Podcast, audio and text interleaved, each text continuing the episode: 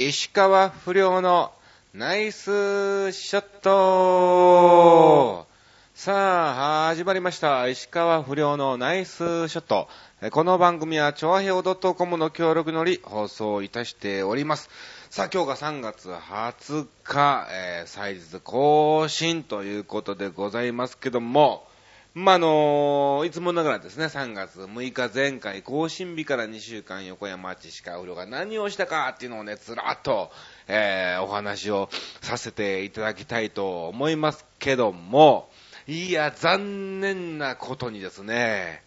花粉症ですわ。いやー、もうなのでね、いつくしゃみが出てもおかしくなく、いつ鼻水をってあってもおかしくないような感じでですね、えー、お送りをさせていただいております。くしゃみが出ましたらね、あの、本当にね、3分ぐらい止まんないんだよね。もう何回も何回も、えー、ティッシュを紙のみたいな感じで、えー、やりますが、編集は一切いたしておりませんので、えー、ぜひぜひそのくしゃみの間も皆さんね、あ、こんだけ花粉症の方ってくしゃみすんのやねっていうのを、えー、感じながらぜひぜひお楽しみいただきたいと思いますけど、まあまあ、あの、出るかどうかわかんないけどね、まああの、一応ね、えー、インターネットラジオ収録ということで、うん、プロとしてこの番組をやってますから、えまあ、プロとしてするんやったら、お前、当日にお前告知すなという話やねんけどね。いやいや、まあまあ、あのはい。やってますからね、くしゃみの方はね、出ないと思いますけども。うん。まあ、もし万が一出てしまったらですね、本当に止まんなくなっちゃいます。えー、なのでですね、えー、ご勘弁いただきたいと思いますけど、まあ、花粉症の話はね、えー、さておきい、え、まずは3月6日から一体何がありましたかっていうのをずらっとお話を、え、させていただきたいと思いますけど、なんかね、ちょいちょいちょいちょいちょいちょい忙しくなんかすごく非常に感じたんですけど、さほどね、今、手帳を見る限りね、別に仕事俺してなかったなっていうのをね、えー、思いましたね。本当に。いや、まあ、の、3月、え9日にですね、まずは、はい、えー、午前中に、うん、ゴルフレッスンの方に、えー、行ってまいりまして、えー、ゴルフスクールエパックですね、えー、菅野瞳プロ、瞳プロがやってます、えー、ゴルフスクールエパックの方にね、レッスンに行ってきまして、あの、これから本当になるべく週1は行きたいなと思っております。ちょっと今週はね、えー、残念ながらバタバタ、えー、立て込んでていけなかったのかな。うん。また、ちょっとこの後もですね、えー、4月にかけて何かと忙しくなってくるんですが、えー、本当に1時間でもね、えー、ボールちょこっと触るだけでも違うと思うので、えなるべく行けるようにしますんで、はい。ゴルフスクールの、え、皆さんもですね、えー、石川不良に会えた日はラッキーと思って、はい、練習に励んでいただきたいと思いますけど、まあそんな話はいいとして、その日の夜ですね、3月9日、浅草クラウドっていう、なんかライブハウスがありまして、まあ昔あの一度ね、そのライブハウスには出たことありまして、浅草仁太さんのね、えー、関係で、そのイベントに出させてもらったんですけども、今回はですね、国ボーンっていうやつからね、連絡がありまして、なんか、アイドル系のイベントらしいのね。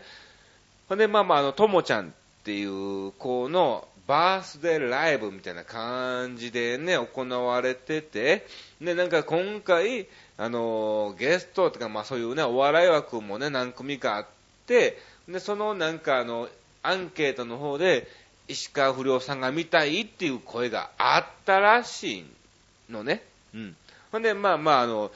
あちんさん出れますかみたいな連絡がありのは、いいよ、いいよ、ぜひぜひ、ということで、えー、今回ね、出させてもらいまして、まあ、あの、ともちゃんもね、もう、一回前の浅草の番組にもね、はい、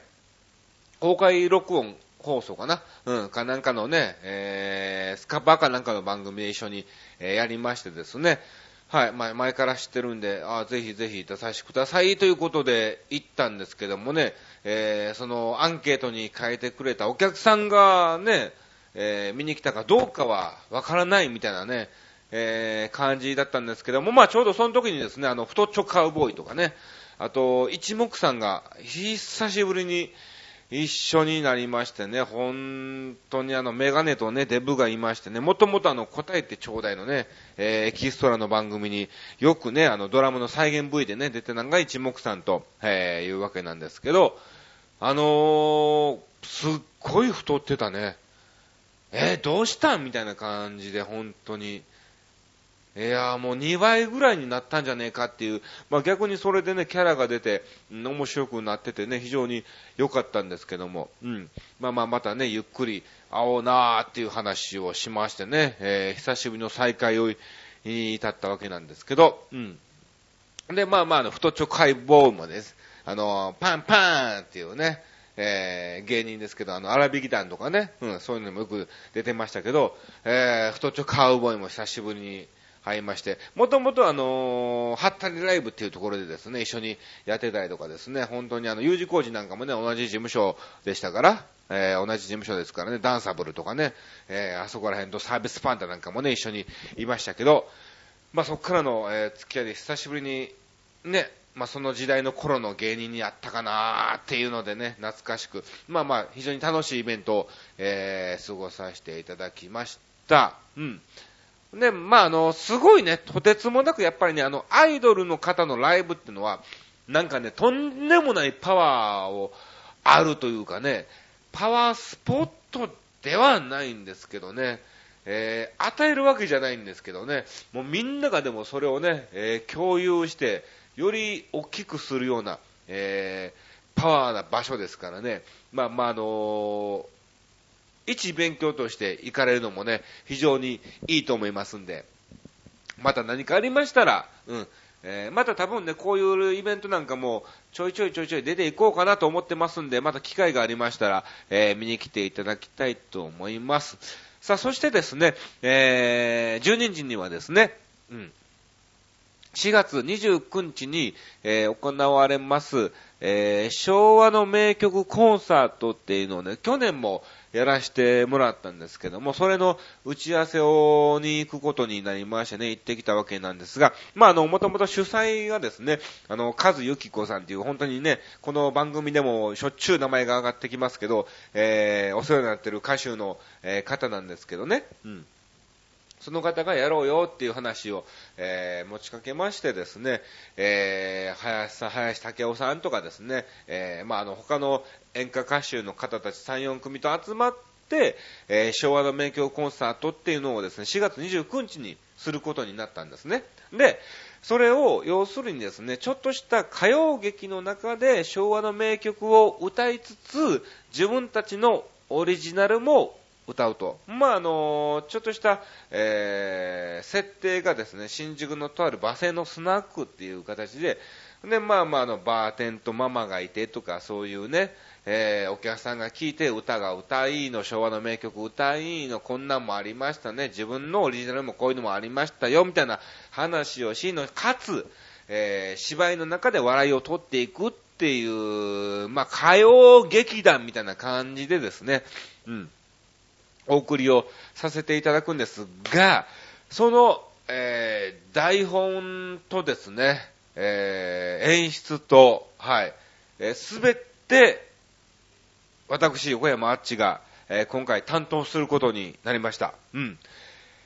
いや、あのー、どうしようかなーっていう、本当にね、あの、昭和の名曲、もちろんある程度の名曲はしてますけども、もっともっともう、え初めてその方名前聞きましたっていうね、えー、名前なんかも、えー、ありつつね、えー、選曲なんかももちろん、え僕がね、ある程度中からね、え選ばないといけないですし、そんな流れとかですね、え全部私が、え書かせていただきますので、ぜひぜひですね、うん、機会がありましたら、4月29日大泉の方でやりますんで、えもちろん私も出演しております。えー、監督兼台本、脚本兼、えー、かつ出演でもありますから、はい、えー、お時間がありましたら見に来ていただきたいと思います。よろしくお願いします。まあ、の、見に来る分にはですね、なんか非常に安いみたいですから、なんかあの、前半はですね、なんかカラオケ大会でカラオケをする方を募集を募って、えー、そして最後にですね、えー、歌謡劇団があるということなんで、はい。まあ、その時間に合わせて見に来られてもね、結構ですから、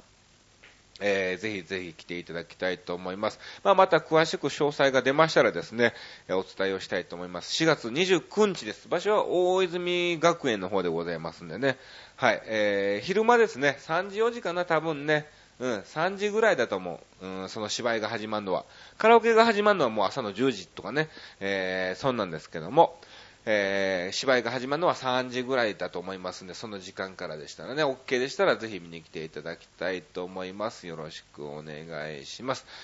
さあ、えー、ということで、その打ち合わせを言ってきてね、これからまあ台本を書きのですね、いついつまでに、えー、曲を選んでほしいとか、いついつまでにある程度ね、えー、ね、すりおろし的なね、感じの第一報をですね、え台本作ってほしいみたいな感じでね、えそういう話もありまして、頑張りますよ、みたいなことで言ってきたわけなんですけども、で、まあまあ、あの17日にですね、その、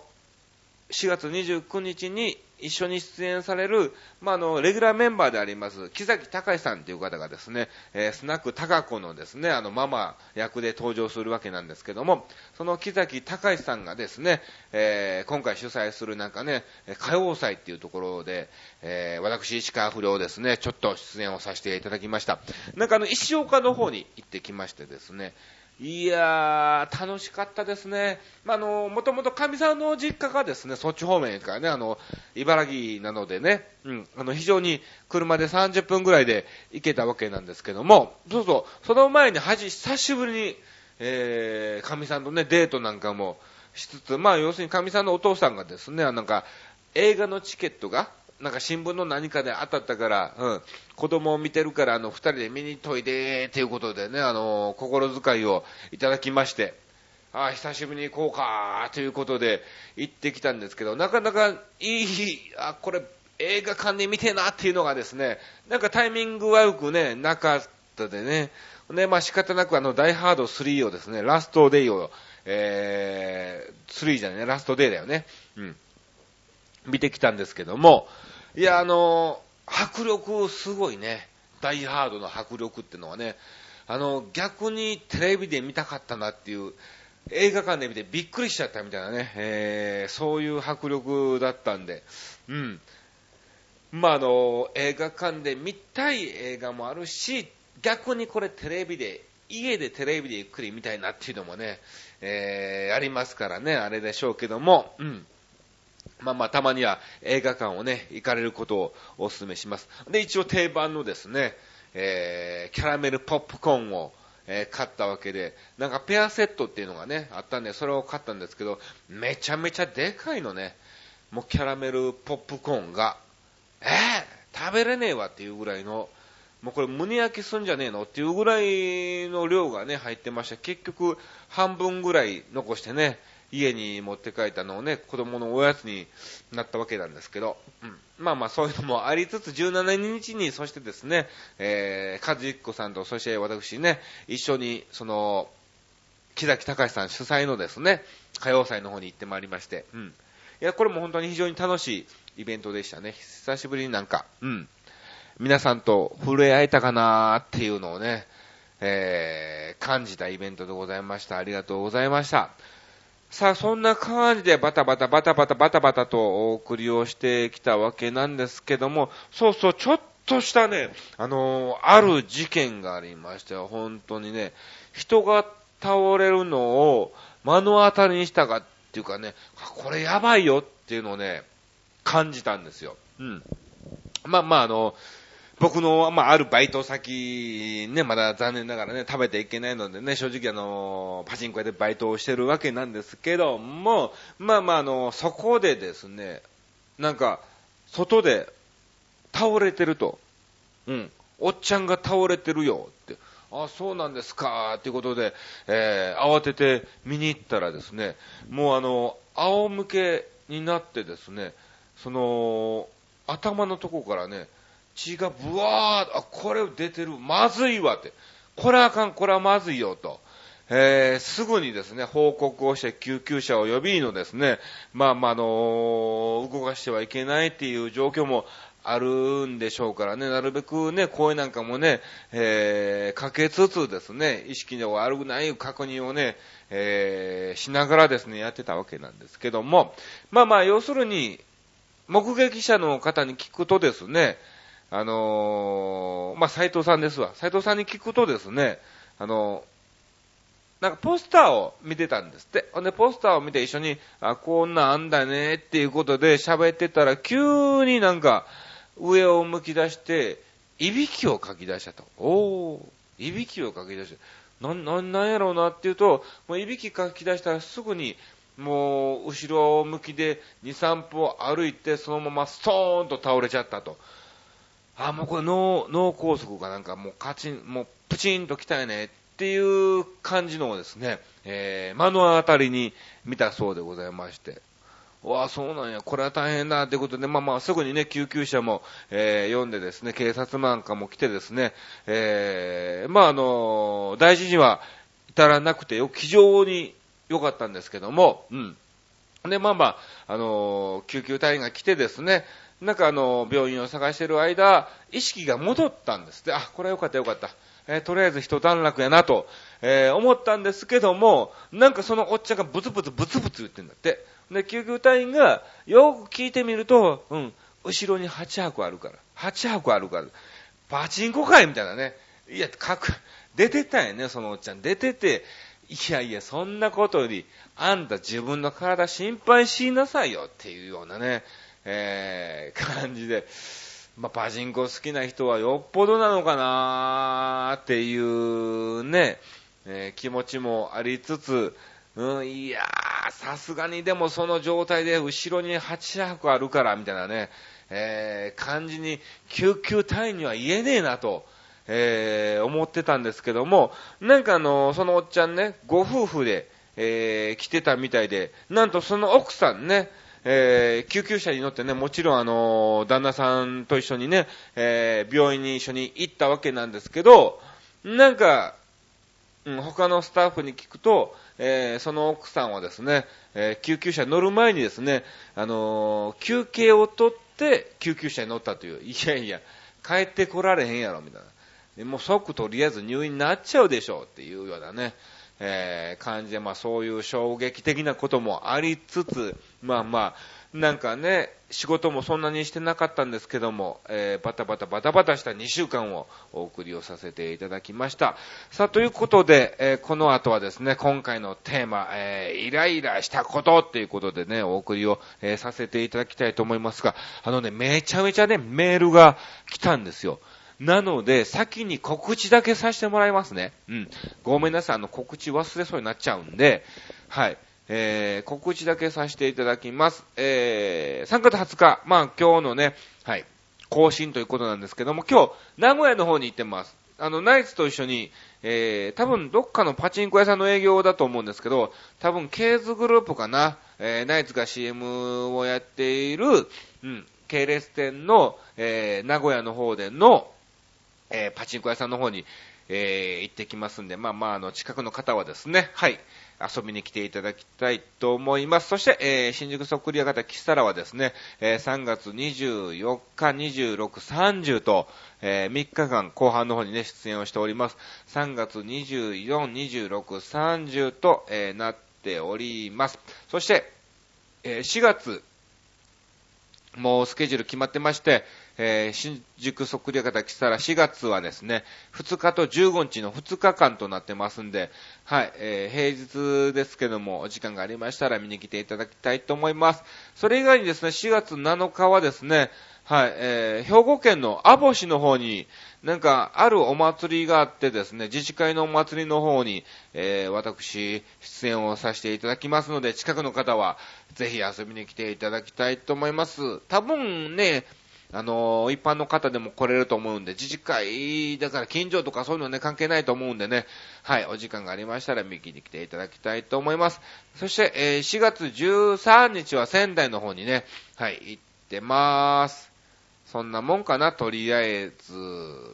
は。はい、あ、そうそう。あと4月ですね。18、19、21。この3日間ですね。18、19、21の3日間ですね。えー、六本木のある場所でですね、まだ詳細は出ておりませんけども、なんか、なんだっけな、のどこし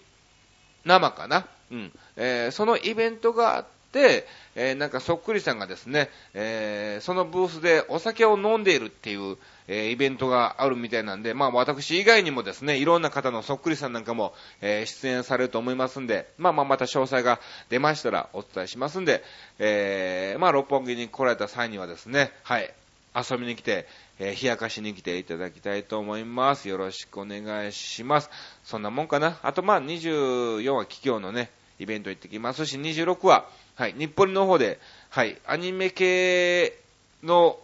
音楽ライブのイベント、えーに行ってきたりとかですね、えーまあまあちょいちょいちょいちょいやっておりますんで、はい、また次回の更新の時に詳しくお話をさせていただきたいと思います。さあ、ということで、あんまり時間もないようなので、早速、はい、えー今回のテーマ、イラッとしたことなんですけども、まあ、あの、僕のイラッとしたこと、なんとですね、えー今日で禁煙を始めて、23日経ちました。素晴らしい。3週間ではもう、もう本当にね、どんだけ、えー頑張ってるっていうかね、どんだけね吸いたい時があったか。いや、これはでも絶対負けねえっていうのもね、えー気持ちもありましたんで、なんとか今のところ思っておりますけども、まあまあこのまま引き続き体に良くないタバコですからね、えー100害あって一理なしですから、まあまあ一理もないっていうことはない気もするんですけども、まああの、やめていきたいと思いますんで、皆さんね、はい、ケツを叩いていただきたいと思います。よろしくお願い。まあ、それでね、まあまあ、あの、タバコをやめるとなんかイライラするっていうのをね、よく聞くんですけど、ないんだね。うん。僕意外にないんですよ。その、イライライライラっていうイライラ感がね、えー、感じないんですよね。で、他に一緒にね、えー、やめた方、やめようかっていうので途中参加でね、もうあの、えー一日、一日も持たずにタバコをすぐね、買っちゃったみたいなね、えー育児なしがいましたけども、うん。その人曰く、いやもうごめんなさい、すみません、本当に、何々さん、まあ、あの、本名でね、あの、アーチさんということで、えー、アーチさん、あの、僕できませんでした、ということで、謝ってきてね、いやもう本当にね、次の日ね、もう帰ってからはね、我慢したんですけども、次の日朝起きたらもう、イライラ、イライラしてね、もうすぐ買っちゃいました、みたいな感じで、えー、挫折した男がいたんですけど、うん。え、いそイライラってそんなすんのかなって。俺別にそんなイライラはね、しなかったんで、今回まあ、イライラしなかったから、イライラすることっていうね、えー、テーマに、えーさせてもらったんですけど、逆に食欲がね、非常に本当にね、えー、伸びましてね、やべえ、やっぱ確かにこれ太るなっていうのはね、え感じましたね。ガム食べたりとかね、えー、アメちゃん食べたりとかね、えー、そんなんしてますから、うーん、これは太ってもおかしくねえなっていうのをですね、非常に感じたんですけども、イライラってどこがイライラなのかなーっていうのをね、えー、わからないまま今のところ3週間経ちましたんで、この後どうなるのか、はい。えー、まだちゃんとね、吸ったら正直にごめんなさい、吸いましたって言いますし、えー、まだ継続ならば随時、えー、経過を報告させていただきますので、はい、お楽しみいただきたいと思います。さあ、ということで、えーここでですね、えーコメントなりメッセージをたくさんたくさんいただきましたんで、はい、ご紹介をさせていただきます。えー、まずはですね、えー、ゆっぴーさんからいただきました。ありがとうございます。なんかね、すごいよ。えー、私のイライラしたことっていうことでね、えー最初いつかなって思ったらね、なんと、ゆっぴーさん6通もね、えー全部で7通か、送ってきて、どんだけストレス溜まってんねんみたいなね。いやー、こういうテーマにすると、ゆっぴーさんがかなり食いついてくんのかなっていうのがね、えー非常に感じたんで、次回は、こういうイライラ的な、こういうマイナスじゃなくて、プラス的な感じで、はい、お送りをさせていただきたいと思います。えーまあ、せっかくいただいたんで、簡単にご紹介はさせていただきましょう。さすがにね、長いからね、全部読めないなと思いつつ、はい、ごめんなさいね。じゃあ行きましょう。えー、こんにちは。ということで、今お昼休憩なので、お弁当を食べながらメッセージ書きます。あのー、まあ、いいか。私のイライラしたことは、まあ、いろいろとあるけど、まずはスーパーに行ってエスカレーターに乗って1階から2階に向かって上がっている時に、うん、私のすぐ真ん前におじさんがいて、いきなりブーッと言っておならをこかれ、おそうなの？そうなんや。しかも、上りのエスカレーターだから、私の顔のま、ま、真ん前におじさんのお尻があって、もろに食らわされ、すぐに顔を背けたけど、そのおっさん、ごめんなさいねの一言もなく、何もなかったかのように言って去っていったのよね。うん。まあ、言えないわな。隣にいた奥さんらしき人も何も言わなかったし、なんだかめっちゃ気分悪く、えー、良くなくて、腹が立って、一日が不愉快になったわ。年行くと恥も何もなくなるのかなもう少し恥じらいを持ってや、おっちゃん。謝るぐらい謝れ。何も言わずに去るな。ちょっと待たんかいって、えー、怒鳴り上げたかったけど、外出先でしかもスーパーの中で怒鳴り上げるのも変に目立つし、心の中の中だけで怒鳴ってたわ、という。はあ、そういうことあったんですか。おもろいな。いやー、あのね、出ちゃったんだろうね。エスカレーターだからそんなね、うん、10秒ぐらいでしょほんで、わざわざそこで焦がないと思うし、えー、俺やったら、その間は我慢して、とりあえず、えー、1階から2階に上がってね、えー、目的地が、えー、5階であろうが2階でとりあえずフロア回りつつ、えー、プッとこいて、スッと去っていくよね。うん。いや、多分出ちゃったんだろうな。ああ。いやいやいや、もうそれは仕方ねえな。いや、でも、いい経験しましたね。なかなかないね。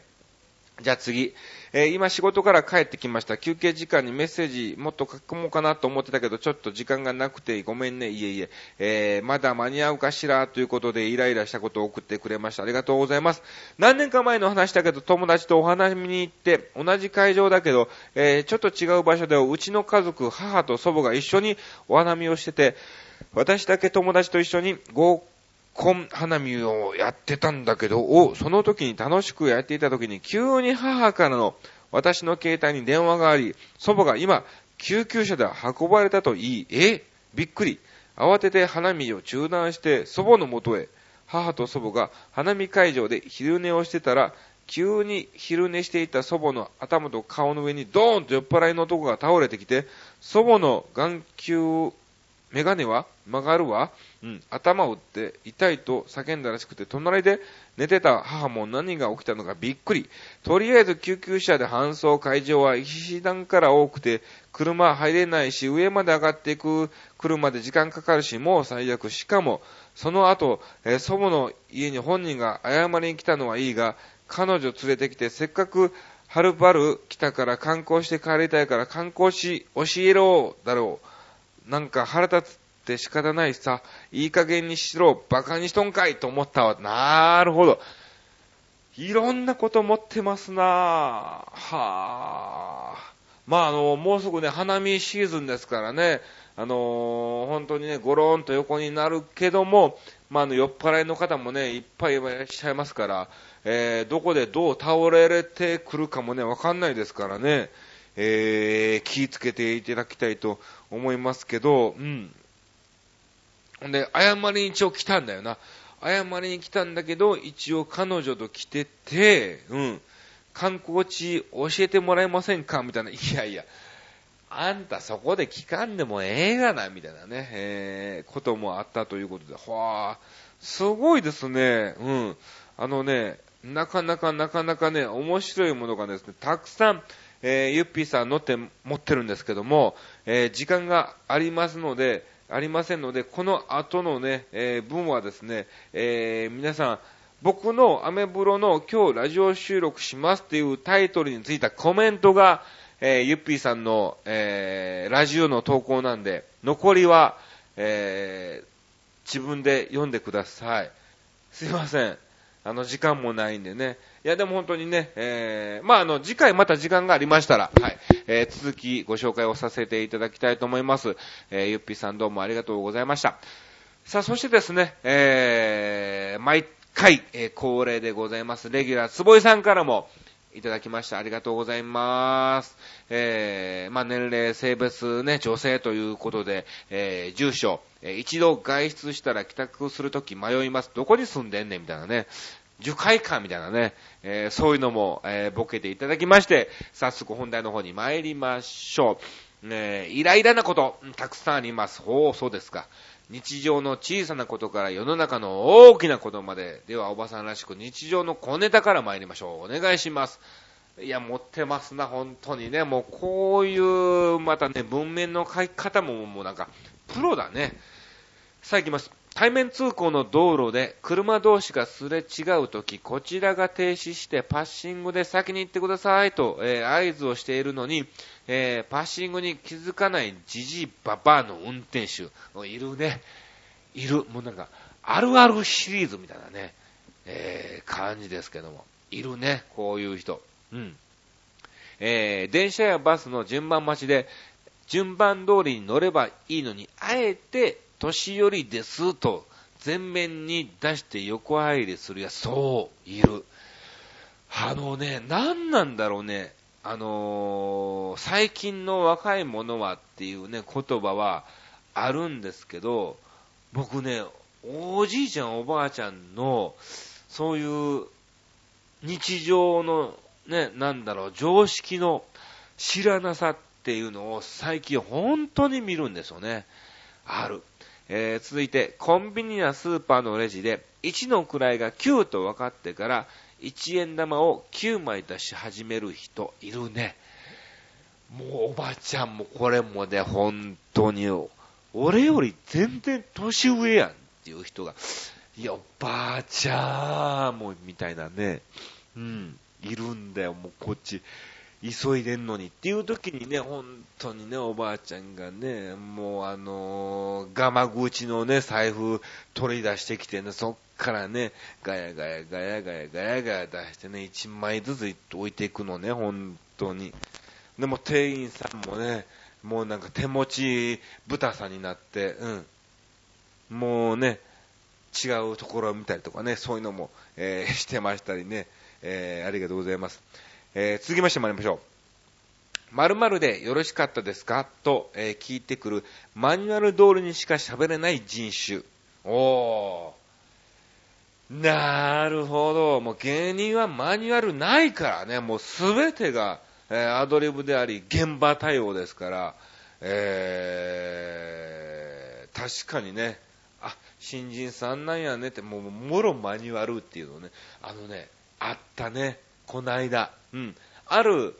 場所でですね、大型のショッピングセンターが、えー、オープンしたばっかりでね、えー、2日目に行ったのかな、えー、買い物に行ってね、えその代わりに食事なんかもしてきたわけなんですけど、まあ、もうマニュアル通りのブリーンみたいなね、え感じでお送りをされて、ああ、新人、あまあね、まあまあそれ言ってたら間違いねえわなっていうことをですね、ずっとおっしゃってましたけど、なるほど。え、ちなみにこういう時、私は、えー、必ず、え、何がと、えー、聞き返してあげます。なるほどね。えー、慌てんだろうね。〇〇でよろしかったですか？こちらでよろしかったですか？え、何が？いやいやいや、みたいな感じになるんでしょうかね。うん。ぜひぜひ、えー、新人さんを鍛えるのもお客さんの役目ですから、ぜひですね、えー、毎回毎回必ず、えー、聞いていただきたいと思います。次は世の中の割と大きなこと、えー、政治家全員、なるほど、イライラ。中国にこびてんじゃねえよと。おー、確かにね、本当に。いやー、もうね、頑張っていただきたい。ね。頑張れ、鳩山黒夫。うん、黒は関係ねえか。えー、次参りましょう。次まして、自己責任という言葉で、えー、弱者を切り捨てかねない風潮。あるね、これね。あるある。まあまあ、芸人の中ではね、そんなんは別にね、えー、ないんですけども、うん。あるね。えー、今回は議宅が帰宅がギリギリになってしまい、えー、収録に間に合うかと思ったんだけども、えー、多分いけると思い、えー、思いたい人よりということでありがとうございます。え今回もやる気のなさそうな低音での、えタイトルコール期待しています、兄さん。やる、やる気あるよ。全然やる気あるから、本当にね、もう。もうなんかね、もう35分もうね、喋ってるからね、だんだんだんだん疲れてきてね、なんかね、この、今カラオケボックスなんだけど、酸素足んなくなってる感じでね、本当にこれ、ね、いやいやいやいや、もう、あれですけどもね、あれやってどれやねんみたいなね、えー、感じですけども、まあ、あのー、当日、はい、ラジオ収録しますという告知にもかかわらず、えー、たくさんの本当にね、メッセージを、えー、いただきまして、本当にありがとうございました。さあ、ということで、こんな感じでお送りをさせていただきましたが、次回はですね、えー、4月の3日更新と、えー、いうことで、おそらく、えー、2日の木更前に収録なのかなと、えー、思っております。またお時間がありましたらですね、メールの方をいただきたいと思います。さあ、今回もですね、非常に、えやる気のある石川不良のナイスショットでした。皆さん花粉症には気をつけてね。